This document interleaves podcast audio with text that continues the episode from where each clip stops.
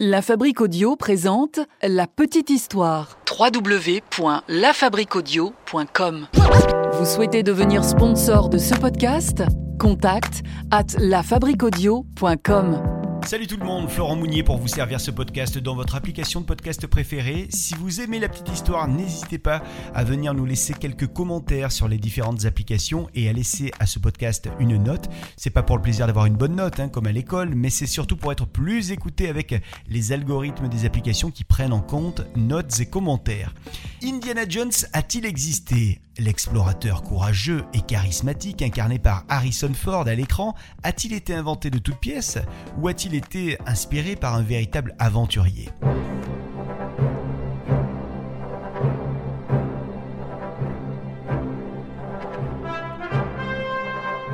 Quand on parle d'Indiana Jones, on a tous en tête cette musique. Musique qui marque bien entendu l'arrivée sur nos écrans de ce merveilleux personnage d'Indiana Jones, avec son chapeau d'explorateur vissé sur la tête, son fouet. Aïe, monsieur est d'humeur joueuse aujourd'hui. Et puis euh, sa chemise, hein, toujours ouverte, la classe. India, tu vas finir par attraper froid. Le film Indiana Jones fait donc partie des plus grands succès commerciaux du cinéma américain. Faut dire que c'est un beau duo qui est derrière tout ça. Steven Spielberg à la réalisation, George Lucas à la production. Et si on se laisse bercer par les paroles de Lucas et Spielberg, Indiana ne serait que pure invention. Mais, euh, y regarder de plus près, il semble que certains traits de caractère d'Indiana Jones s'inspirent de deux hommes qui ont réellement existé. Il s'agit de Roy Chapman Andrew et Otto Rahn. Ces deux aventuriers du XXe siècle ont marqué leur profession chacun à leur façon. Ah ouais. hmm. Quelle histoire ça aussi. Commençons par Roy Chapman Andrew. Il s'agit d'un paléontologue et naturaliste américain qui est né en 1884 et mort en 1960 dans la ville de Carmel, la ville d'ailleurs dont Clint Eastwood a été le maire pendant plusieurs années. C'est décidément une petite histoire en lien avec les stars hollywoodiennes aujourd'hui. Déjà tout jeune, Roy Chapman Andrew est attiré par l'exploration.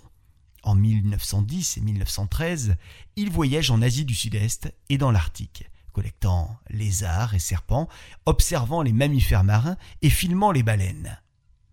À partir de 1914, il part dans une série d'expéditions en Chine. En 1920, il explore la Mongolie et y découvre le squelette d'un rhinocéros préhistorique ainsi que des ossements de dinosaures. En 1923, dans le désert de Gobi, il va découvrir avec un membre de son expédition le crâne fossilisé d'un grand mammifère carnivore. Comme Andrew est un petit peu, bon, certains diront beaucoup, égocentrique, il baptise cette espèce Andrewsarchus. Rien que ça. Andrew a fait aussi d'autres grandes découvertes. Il a par exemple trouvé des restes de vélociraptor ou bien encore un œuf de dinosaure. Donc, perso, Andrew me ferait plus penser euh, au professeur Alan Grant de Jurassic Park. Ah bah oui. Mais enfin, il est de notoriété publique de dire que Andrew a largement contribué à euh, la création du personnage d'Indiana Jones. Quoi qu'il en soit, Andrew euh, est devenu président du club américain des explorateurs, c'était entre 1931 et 1934, puis il est ensuite nommé directeur du Muséum d'histoire naturelle de Washington.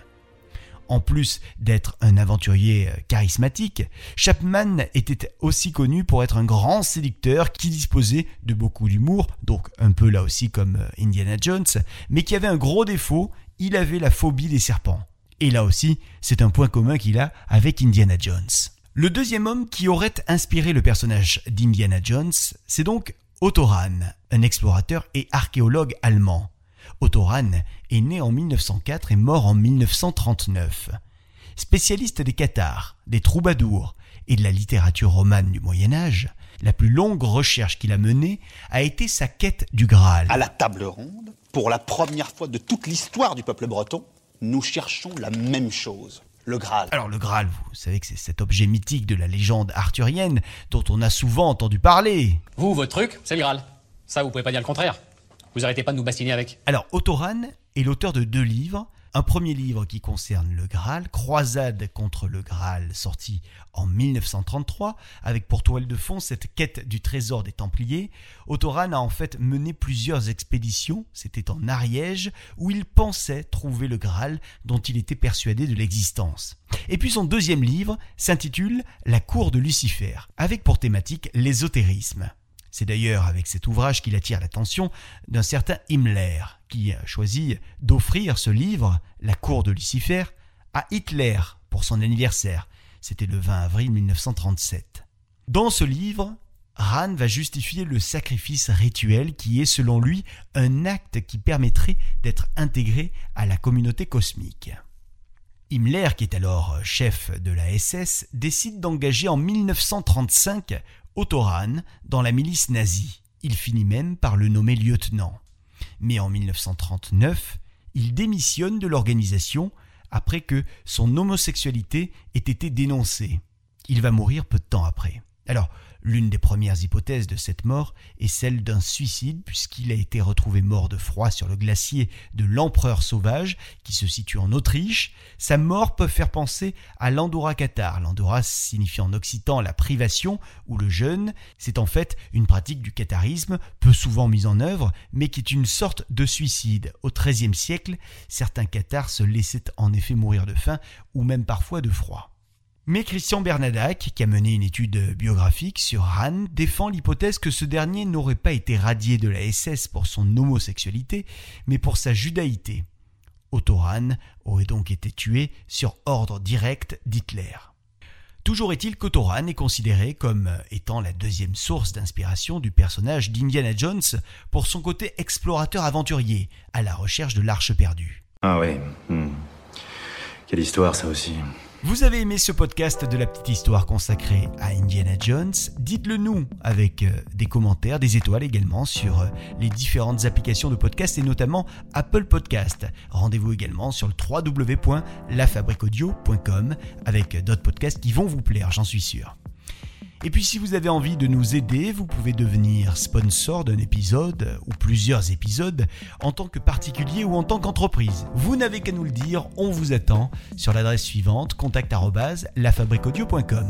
La petite histoire, la petite histoire. www.lafabricaudio.com Vous souhaitez devenir sponsor de ce podcast? Contact at lafabricaudio.com